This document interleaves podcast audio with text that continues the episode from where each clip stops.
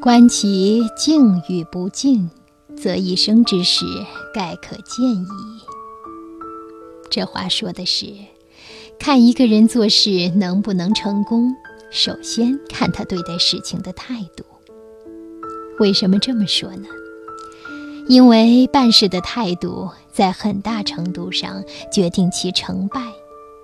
明朝人何伦说过：“看子弟读书是否有成，先看他是否怀有敬意。”虽然他说的是读书，但实际上办任何事情都是如此。在这里，何伦提出读书要有敬意，尊敬的敬。古人读书规矩甚多，学堂的学生读书要先向孔子行礼，摆正书本，再恭恭敬敬、朗朗诵读。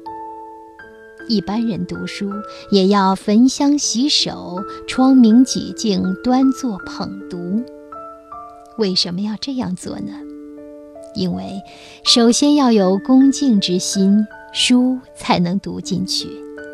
做事情也一样，虔诚的对待，小心谨慎，才能把事情处理好。态度马马虎虎，乃至于玩世不恭者，谁都不敢把事情交给他办。做人的道理也同样，接人待物以敬，从尊敬对方、礼貌待人中，首先洗脱的是自己身上的傲气。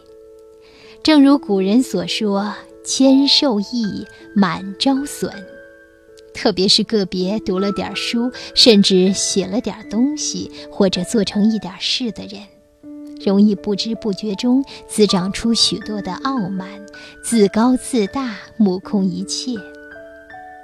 做人，与其居高临下俯视一切，不如学会高山仰止。见到学有所成的学者、事业有成的人物，以及历史长河里的过往之人，都应该怀有谦敬之心，多多领悟，多多学习。明朝何伦在《何氏家规》里的这段话令人深思：欲知子弟读书之成否，不必观其气质，亦不必观其才华。先要观其静与不静，则一生之事盖可见矣。要想知道子弟读书有成否，不必看他的气质，也不必看他的才华，只要先看看他是否抱有敬意，就大致可以预见他一生的前程。欲知子弟读书之成否？不必观其气质，亦不必观其才华，先要观其静与不静，则一生之事盖可见矣。你觉得呢？